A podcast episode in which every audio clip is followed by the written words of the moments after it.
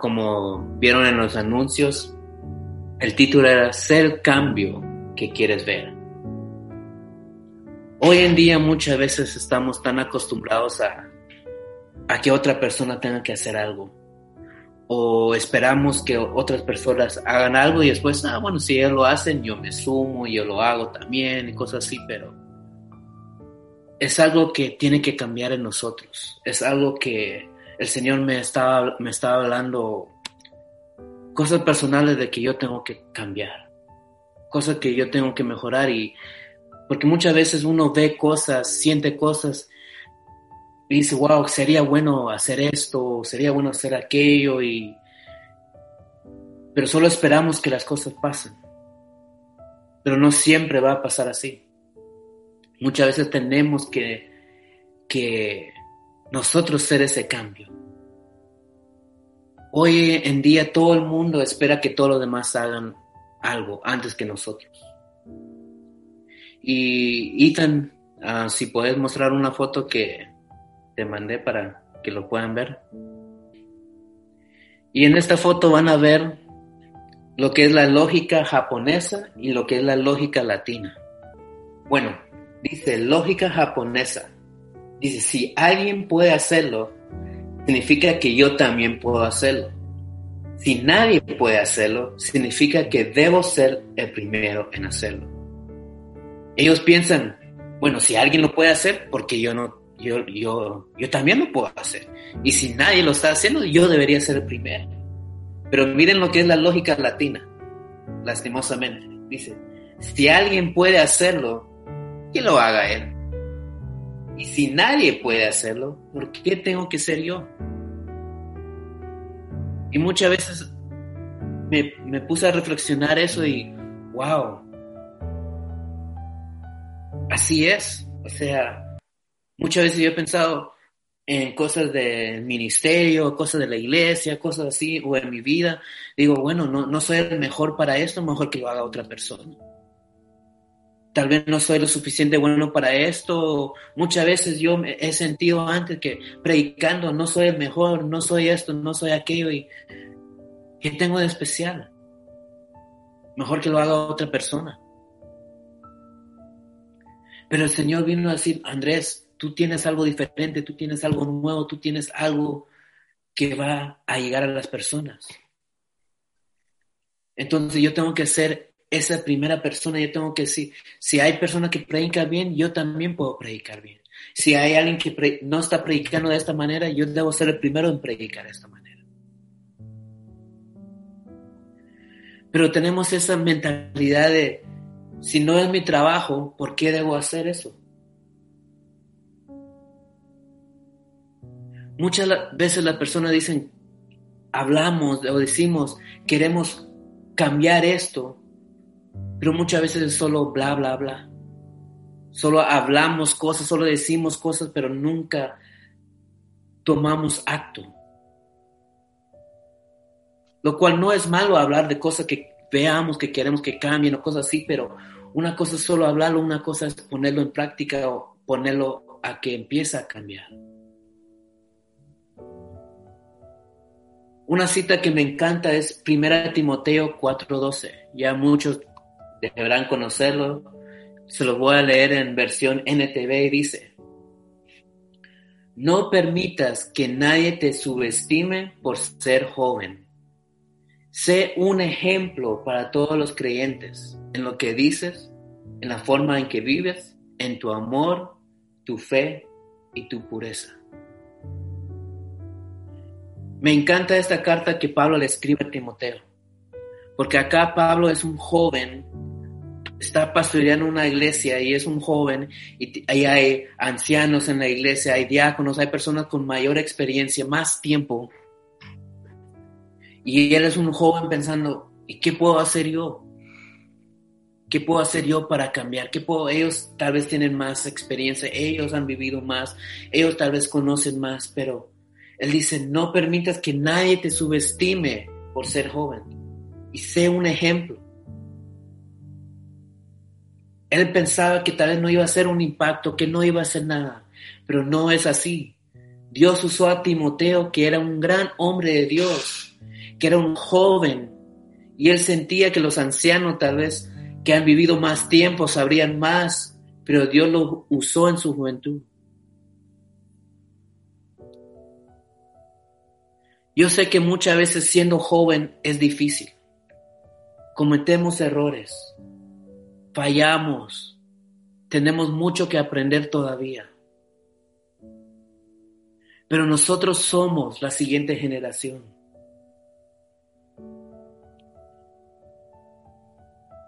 Con un amigo mío un día estábamos hablando y, y hay pastores que ya están en sus 50, 60 años, que muchos a veces pueden ser reconocidos, otros no. Y estábamos hablando de, ¿y qué pasó?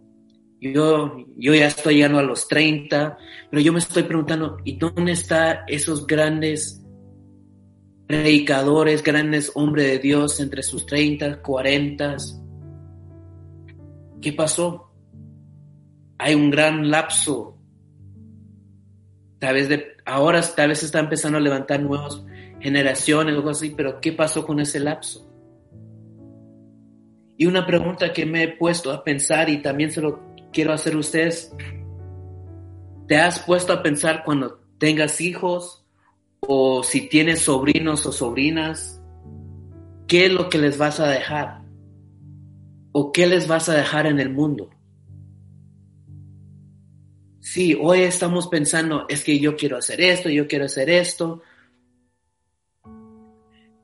cosas para nosotros, pero ¿qué vamos a dejar cuando venga una nueva generación? ¿Estamos dejando el mundo mejor o lo estamos dejando peor? ¿O estamos dejándolo igual? Yo no sé ustedes, pero si leen las noticias, si leen, ven cosas que está pasando por todo el mundo, todo el mundo se está cada vez volviendo peor y peor. Todas las cosas están cambiando y ¿qué es lo que nosotros estamos dejando? Estamos diciendo, bueno, que, que pase, que, que todo siga normal o no me importa o, o queremos dejar algo mejor.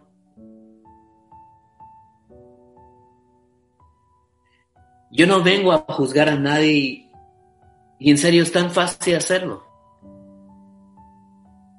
Pero yo me pongo a pensar, quiero ser igual que la generación pasada que solo muchas veces ha juzgado o criticado, o quiero ser diferente.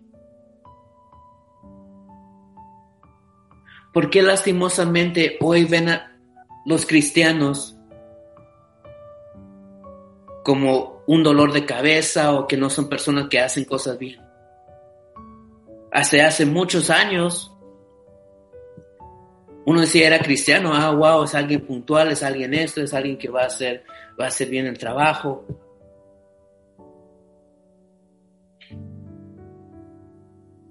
Como digo, no vengo a juzgar o así nada malo, no quiero juzgar a la generación pasada o cosas así, pero porque también hay cosas de aprender de ellos. Hay cosas que han hecho mal y hay cosas que han hecho bien antes se respetaba en, tiempos anteriores que uno si era un cristiano sabía que era una persona recta, que cumplía, que era puntual, que hacía esto, que tenía que hacer todo lo que tenía que hacer. Pero una cosa también que, que ha, ha hecho las generaciones pasadas que han juzgado y criticado a alguien, a las personas de muchas maneras. Porque fallaste, porque tomas, porque haces esto, porque hiciste aquello. En vez de ayudarte y levantarte, te condenaban y te lastimaban. O sea, hay cosas que aprender, pero hay cosas que nosotros también que queremos, tenemos que cambiar.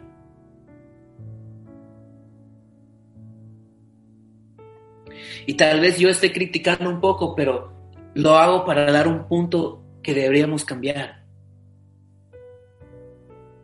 Tantas veces yo veo y escucho cosas a mi alrededor. Personas que dicen, ah, escuchen una palabra, amén, amén, qué buena palabra, estuvo muy bueno, qué bendecido. Pero durante la semana no ponen en práctica lo que escucharon. ¿O ya se les olvidó de qué se habló ese domingo? Hablamos de perdonar y sí, amar a nuestro prójimo, pero nunca perdonamos, nunca hacemos eso. Veo que criticamos porque la persona hace esto, aquello y, es, y eso no es lo que se debería hacer. Hacemos tantas cosas, pero es algo natural como humanos que casi hacemos. Juzgar, criticar, hablar de otra persona. Se podría decir es casi un don, pero no un don de Dios. Porque es tan fácil hacerlo. Es tiempo que nosotros seamos ese cambio, que nosotros motivemos y provoquemos ese cambio.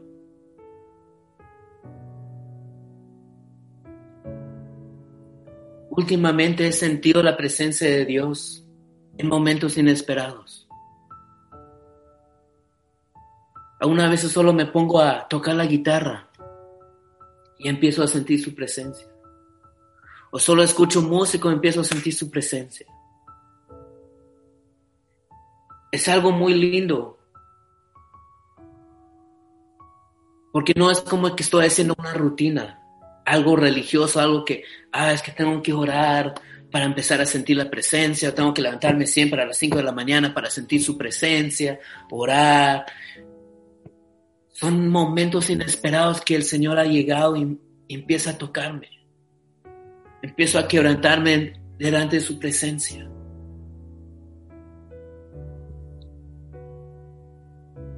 Han sido momentos que, su presencia viene y me quebranta. Hubo tiempos en mi vida antes cuando yo era bien sensible a la presencia de Dios.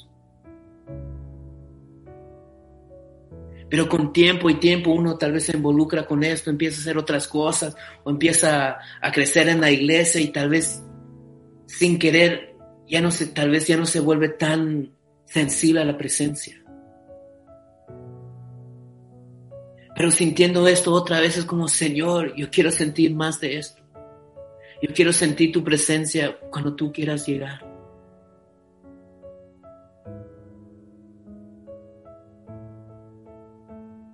Y cuando yo siento eso, no es que solo digo, ah, wow, qué lindo, quiero esto solo para mí. No, yo digo, Señor, yo quiero que las demás personas también sientan esto.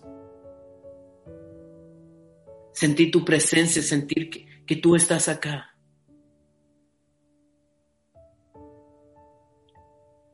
Dios quiere empezar un nuevo avivamiento en la nueva generación, que somos nosotros. Pero no, no tenemos que estar, bueno, Señor, que empiece el avivamiento con otra persona y, ay, ahí yo me sumo. No, tiene que ser, es, Señor, yo quiero que tú empieces ese avivamiento en mí. Que tú empieces eso en mí y yo pueda empezar a transmitir eso a las demás personas.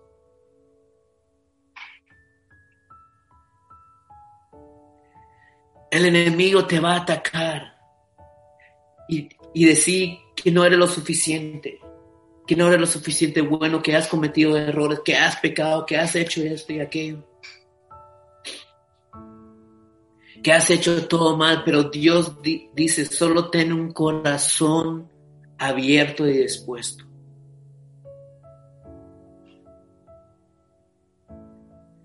Es tan fácil que nosotros queramos vernos bien o quedar bien con los demás sentirnos dignos de algo.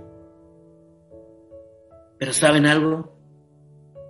Nunca lo seremos con nuestras propias fuerzas, con lo que nosotros hacemos. Pero somos dignos por la sangre de Cristo cuando Él murió por nosotros en la cruz.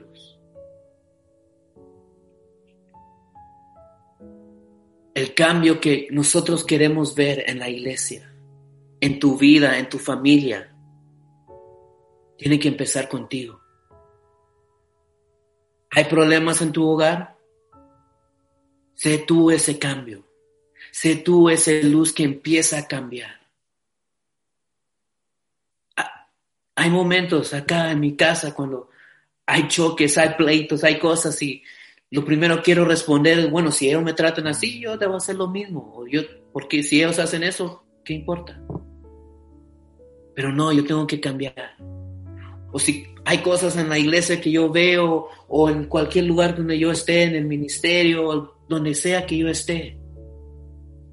Sea que estés estudiando, trabajando, hay cosas que uno va a ver y sentir, cosas que uno decir, esto no es justo. Si ellos no me tratan bien, entonces ¿qué? Porque yo debería hacerlo.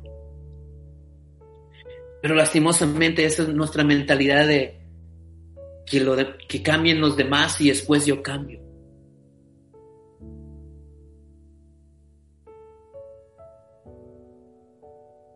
Por eso me gusta cuando el Señor Jesús encuentra a Eliseo, que era alguien que robaba, que era un cobrador de impuestos, nadie lo quería.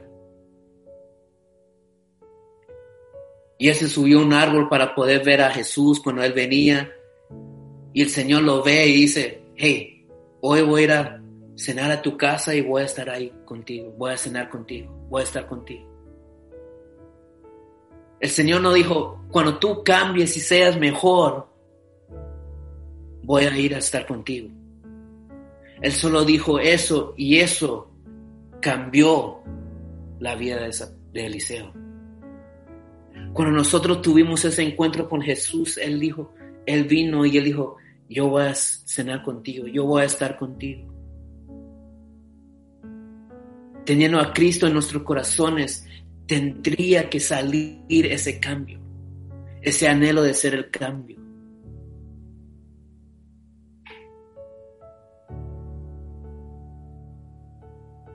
El Señor quiere empezar a llegar a los corazones de los jóvenes. Él quiere levantar una nueva generación que lo adore en espíritu y en verdad.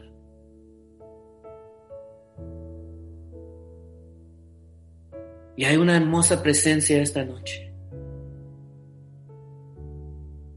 Tal vez lo puedas sentir, tal vez no. Pero Dios está acá esta noche.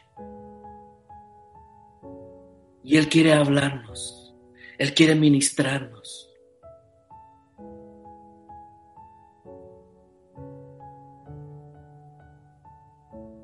El Señor quiere hablarte esta noche. El Señor tiene algo especial para ti esta noche. Y tú tienes que tener ese corazón sensible dispuesto a decir, Señor, háblame esta noche. Haz tu voluntad acá esta noche. ¿Queremos ver un cambio en este mundo? Empecemos con nosotros mismos.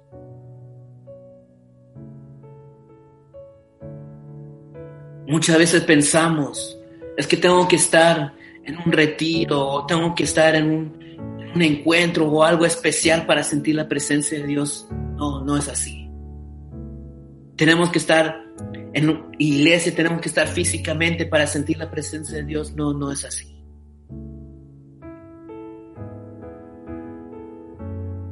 La presencia de Dios está ahorita en cada lado. Está en sus hogares, está ahí con ustedes. Y Él tiene algo especial esta noche para ustedes. Y ese cambio que queremos ver tiene que empezar con uno mismo. Y últimamente yo he estado, Señor, quebrántame. Quebrántame en tu presencia, quebrántame y saca todo lo que tú no quieres en mí. Ayúdame a hacer ese nuevo cambio. Ayúdame a hacer lo que tú quieres que yo sea para este mundo. Muchas veces como jóvenes sentimos que por nuestros errores, por lo que nosotros hacemos, no somos dignos. Con nuestras fuerzas humanas nunca lo seremos. pero por Cristo lo somos. Y Él tiene algo especial para ustedes esa noche.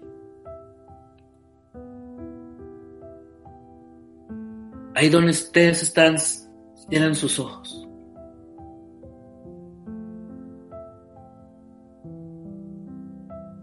Yo no sé por lo que tú estés pasando ahorita. Tal vez estás sin trabajo, tal vez problemas familiares, tal vez estás pasando por una lucha emocional. No importa por lo que estés pasando. El Señor está contigo. El Señor está ahí con cada uno de ustedes.